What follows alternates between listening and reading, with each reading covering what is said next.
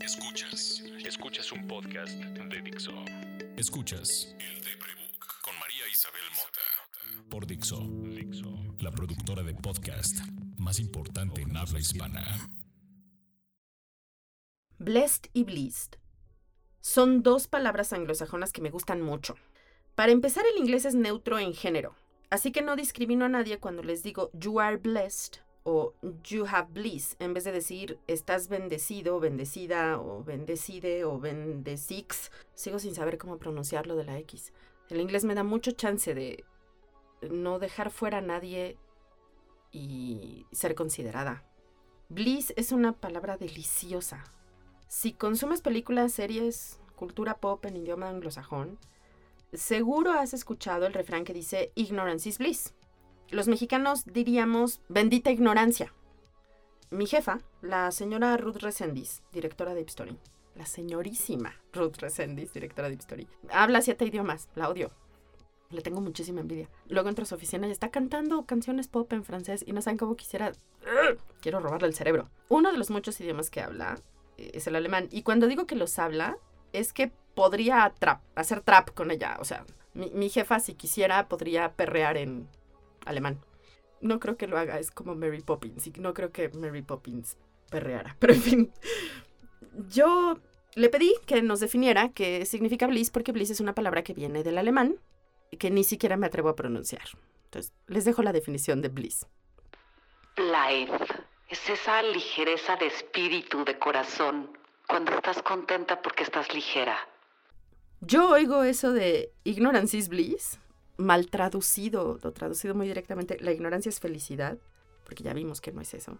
Y concedo algo de razón, porque a veces saber mucho más de lo que necesitas saber te hace más torpe, tienes más dudas, entonces no decides con tanta facilidad o con tanta seguridad.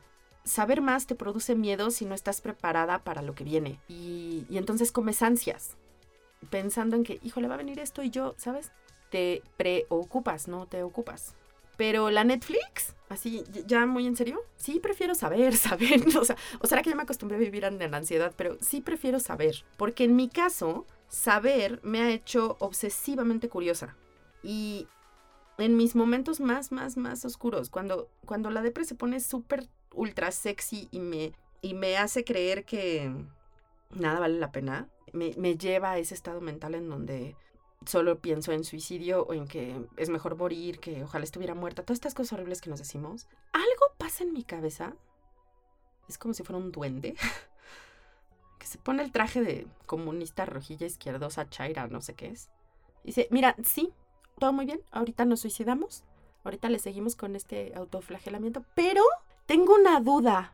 Y ya valió gorro, ¿saben? Porque en el que tengo una duda, cuando es así, cuando es genuino el eso que acabas de decir sobre morirte, eso que acabas de decir sobre matarte de esta manera, esto que acabas de decir sobre estas cosas horribles que nos decimos cuando estamos suicidas. Si algo dije que no me suena lógico, ese duende espantoso, lo odio y lo amo, me dice, ¿y si mejor Wikipedias eso ahorita? Y, voy y lo Wikipedio, o voy y cocino algo, o voy y limpio algo, y ya, la libré, ¿no? Me salí de ese loop horrible. Estar bendecida por saber leer Vivir en el privilegio de haber nacido en una familia que me pudo proveer de métodos para aprender me hace parte de una élite en mi país. Sé aprender. No solo sé cosas, sé cómo aprender más. Eso es un privilegio. Yo lo he dicho muchas veces en, en este podcast. Yo no pude estudiar, y lo digo siempre además, yo no pude estudiar más allá del segundo año de preparatoria. No pude terminar las, el protocolo de ser considerada alguien estudiado, pero me considero una persona muy culta y muy leída y muy instruida. Y eso es un privilegio, porque la educación no es solamente la sistematizada, no tiene nada más que ver con tu estado socioeconómico. Es un privilegio. Y cada que me pongo bien estúpida con que la vida no vale nada y lo digo en voz alta, cuando lo digo en voz alta y lo publico en Twitter o alguien me dice, alguien me contesta, pero María, ¿tienes casa? ¿Tienes gatos? Tienes perros, tienes amigos, tienes una nana, dude. Y tu nana es como la envidia de, de, la de Alfonso Cuarón, la neta. O sea, mi nana se merece otra Roma, pero esta se tendría que llamar Iztapalapa. Y, y mi nana también es de Oaxaca. O sea, la neta, no vivo en un territorio violento, no vivo en Culiacán, no vivo en Tlaxcala. tengo que comer. Y todavía le siguen, no jodas, o sea, tienes un podcast. ¿Sabes cuántos quisieran un podcast? Tienes chance de decir lo que quieres cuando se te da tu gana. Y, y lo produce Verónica en Dixo. No manches, ¿de qué te quejas? ¿Por qué estás deprimida? Miren, yo me quejo de lo mismo que se quejó Heath Ledger, el segundo Joker de la historia del cine moderno. Me quejo de lo mismo que se queja Jim Carrey, que tiene la chinga de ser vendido como comediante. Y esa gente, los comediantes, pareciera que no tienen permiso de sufrir. Nomás tienen permiso de reír porque nos hacen reír a nosotros. Pero por favor, cualquier buen comediante, fíjense en cualquier buen comediante. Mientras están haciendo stand-up, tienen una cara de seriedad. Se ríen cuando ya no pueden con el nervio. Son gente muy inteligente y muy analista. Y no tienen permiso de reírse, de no reírse, perdón. No tienen permiso de deprimirse. Me quejo de lo mismo que se quejó el gran Robbie Williams y la enorme Carrie Fisher, quienes viven todavía en el santoral de mi corazón, porque fueron mis héroes. De ellos aprendí a no sentir vergüenza o estigma o creer que yo estaba mal por tener una enfermedad mental. Crecí, sí, fui adolescente mientras ellos tenían mi edad, la de ahora, y, y, los vi declarar y hablar de esto cuando nadie hablaba de esto, y ser humildes y ser atentos y ser cálidos, y de ellos aprendí que yo soy yo y la depresión es otra cosa. La enfermedad mental que tengo es otra cosa. Me quejo, pues, de lo mismo que BJ Balvin dijo en Twitter el 30 de noviembre de este año. Después de dos meses de infierno, ya voy sintiendo el cielo de nuevo. La ansiedad y la depresión es una realidad. Busca ayuda profesional. Me quejo y es válido que me queje yo y que se quejen ellos. Ustedes dirán, ellos de qué se quejan seguro tienen más nanas que tú. Sí, pero no tienen a la mía, ¿eh? les aviso. Deben tener más nanas que tú. Son famosos, todo mundo los quiere, todo mundo los conoce, les regalan cosas, viven en lugares lujosos, no se preocupan por el dinero, los quieren, les... Miren, ¿cómo les explico? O sea, neta, sacúdanse ese prejuicio. Porque a ellos y a mí y a ti que me escuchas, porque eres humano, la vida no nos las cumple todas no siempre nos da lo que necesitamos. Estar vivo significa inherentemente sobrevivir a las carencias, pero no solo a las que el entorno ofrece, no solo a tus circunstancias, vivir en Culiacán o vivir en la Ciudad de México, tener dinero o no tener dinero, sino a las carencias propias, a las que tú como ser humano no has podido o querido o sabido cómo desarrollar. Los famosos efectivamente tienen todo eso que nosotros creemos querer y entre esas cosas que tienen, tienen la fama, que muchos de ellos, muchos famosos, definen como algo antinatural, como algo no es lógico. Me parece que hoy escuché eso de Charlize Theron, diciendo que la fama no es natural y que lo tendrían que pensar como en los animales. Un animal no es famoso, un animal es poderoso dentro de su tribu, y es poderoso porque sabe sobrevivir al entorno y de ellos, de, de que ellos sean tan poderosos, dependen los demás. Eso no es fama. Eso es una tribu inteligente que sabe ceder al líder que los protege bien. La fama es antinatural y ellos la padecen, no la tienen. Tú la anhelas, pero ellos la padecen.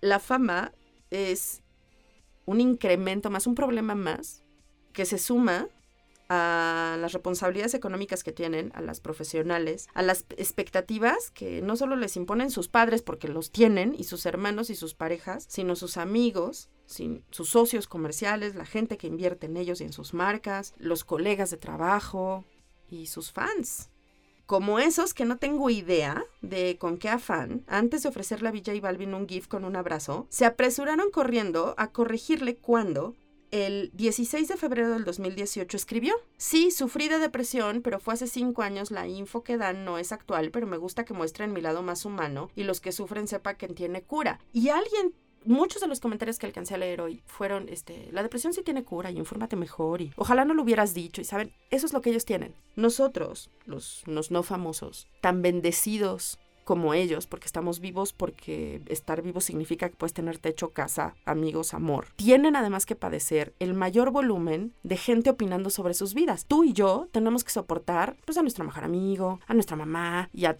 5, 100, 200 tuiteros que nos digan algo.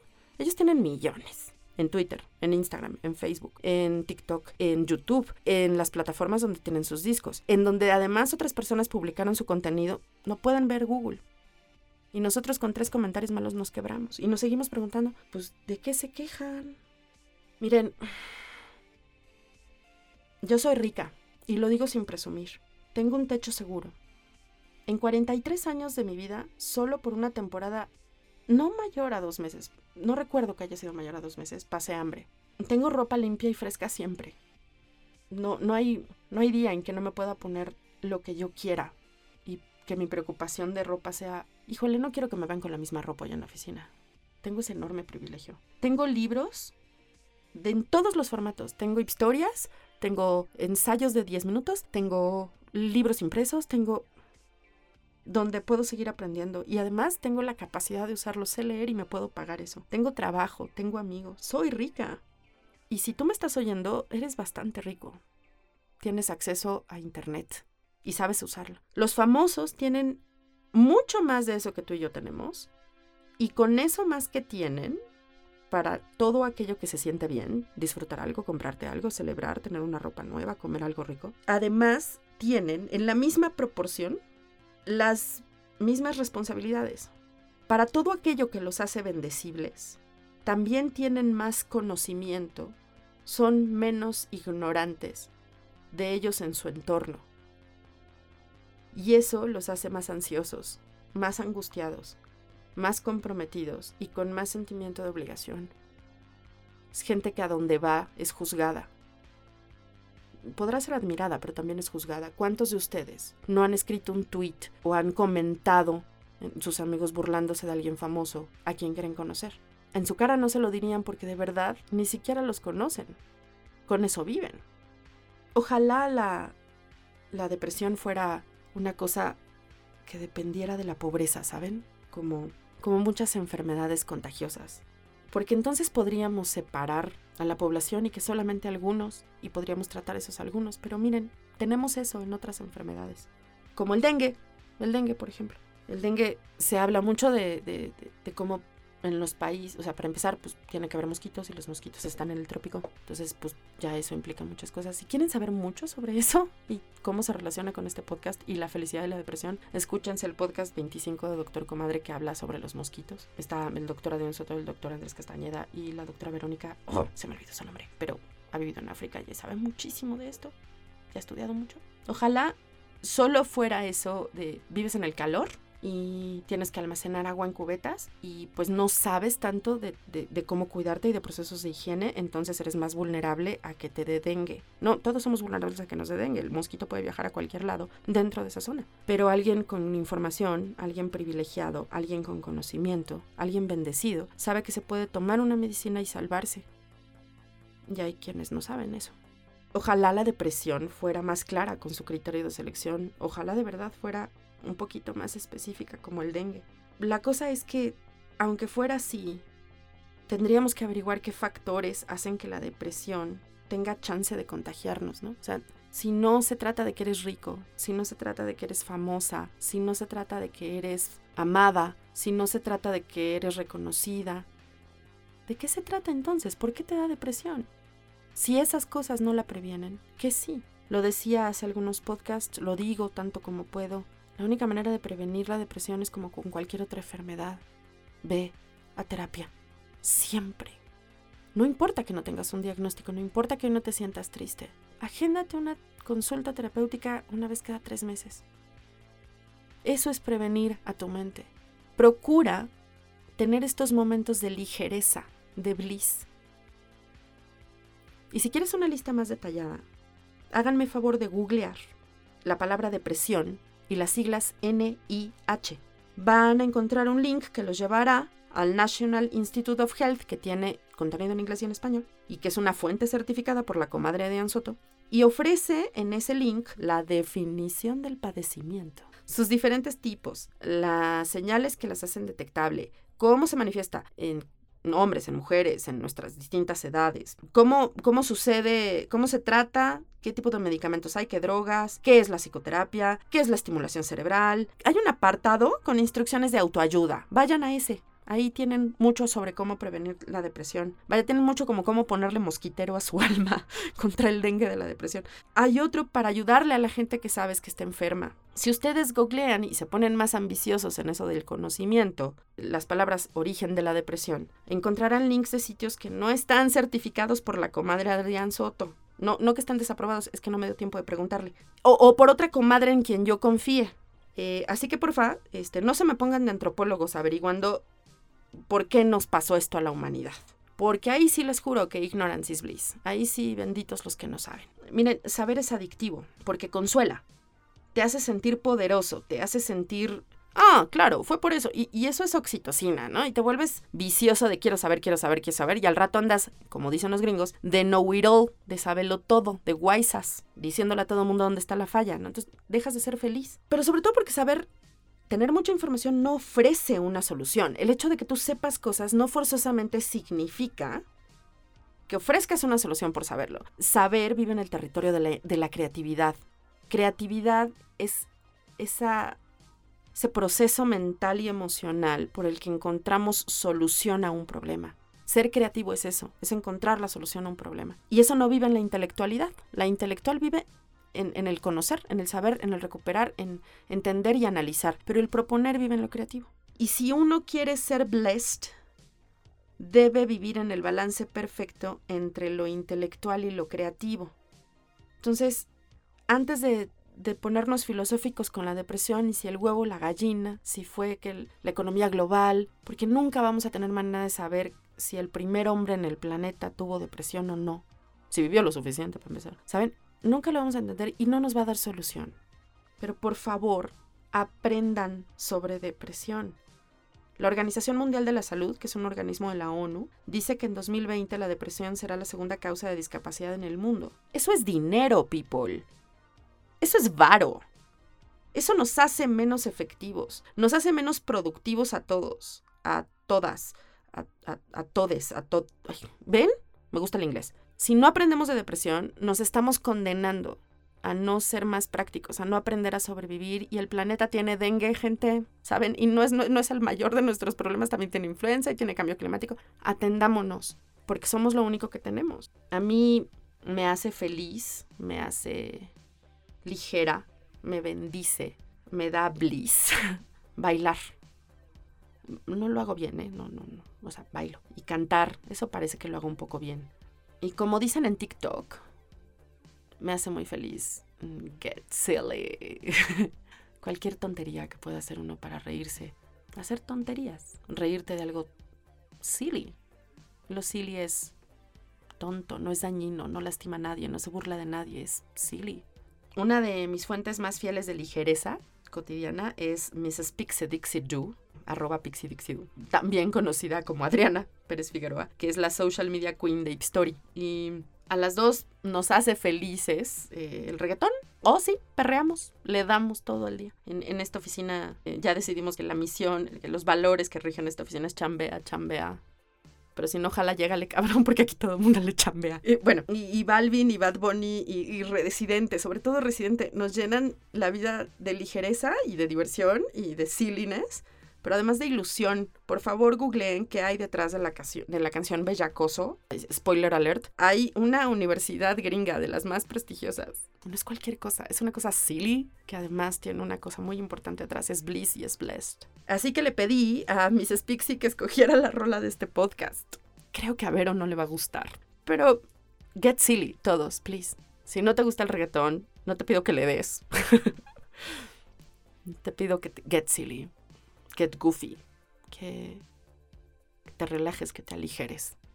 Yo soy María Isabel Mota, arroba María Isabel Mota en Twitter y en Instagram. Esto es mi proyecto continuo por tratar de acordarme que ser curiosa me ha salvado de la depresión y puedes encontrar todo lo que he hecho los últimos tres años al respecto en arroba el deprebook en Instagram y en Twitter. Y puedes escuchar este podcast y los episodios anteriores en iTunes, Spotify y Dixo.com. Soy un hombre solitario Por eso siempre ando fuera de casa y me la paso buscando. Esa compañía y mis fantasías cumplir.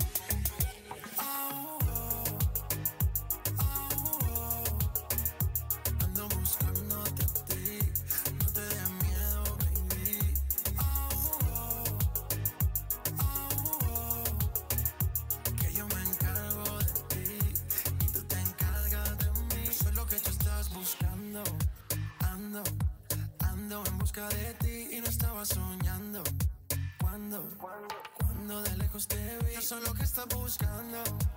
Ando, ando en busca de ti no estaba soñando.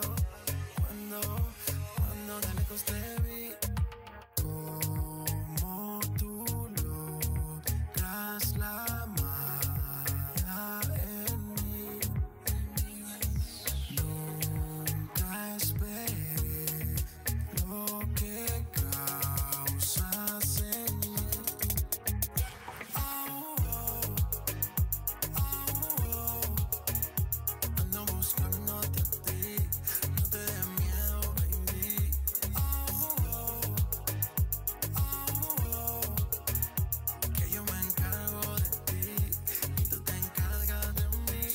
solitario. Oh. Y por eso siempre ando fuera de casa y me la paso buscando. Esa compañía y mis fantasías cumplir.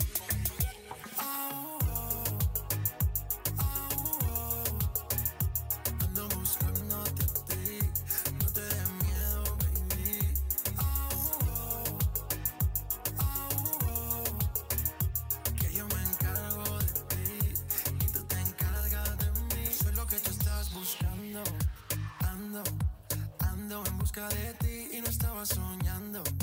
Cuando, cuando de lejos te vi, yo soy lo que estás buscando.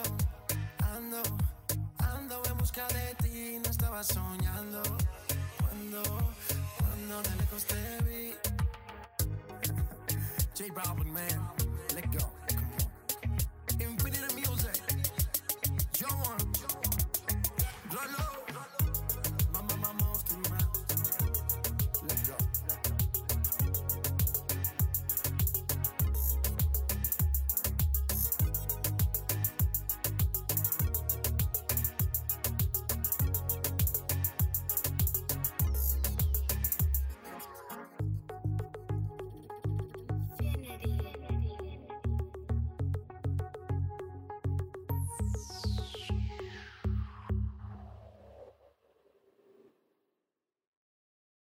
Dixo presentó El Deprebook con María Isabel, Isabel Mota. La producción de este podcast corre a cargo de Verónica Hernández. Coordinación. Coordinación. Verónica Hernández. Producción general. Dani Sánchez.